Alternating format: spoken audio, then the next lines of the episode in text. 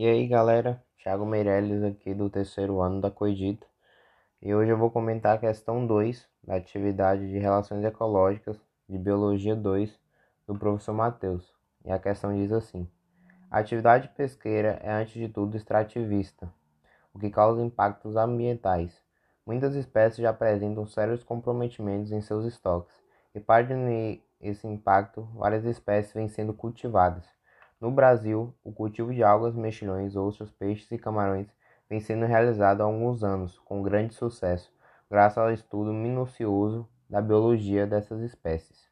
Algumas das fases larvárias de crustáceos. Os crustáceos decápodes, por exemplo, apresentam é, durante seu desenvolvimento larvário várias etapas com mudanças radical de sua forma.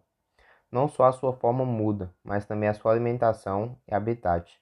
Isso faz com que os criadores estejam atentos a essas mudanças, porque a alimentação ministrada tem de mudar a cada fase.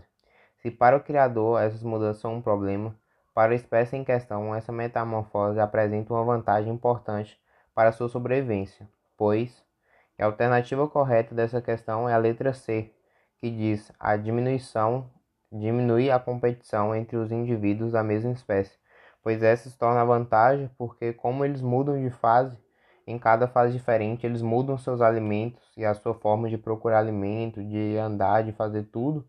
Então, isso não vai gerar uma competição entre eles pelo mesmo tipo de alimento, pela mesma forma de obter o alimento. A alternativa A diz: aumenta a predação entre os indivíduos. Isso está errado, porque como cada um se alimenta de uma forma diferente, como diz o próprio texto, e cada um vai ter suas características próprias, então eles não vão se alimentar um dos outros. A letra B diz: aumenta o ritmo de crescimento. E essa alternativa também está errada, porque a questão do ritmo de crescimento não vai ter nada a ver com ser uma vantagem para ele sobre o ambiente, já que o texto vai falar mais sobre a questão da alimentação e das características diferentes em cada fase, e não sobre a questão do tempo, do ritmo. A alternativa D, que está errada, diz: diminui a quantidade de nichos ecológicos ocupados pela espécie.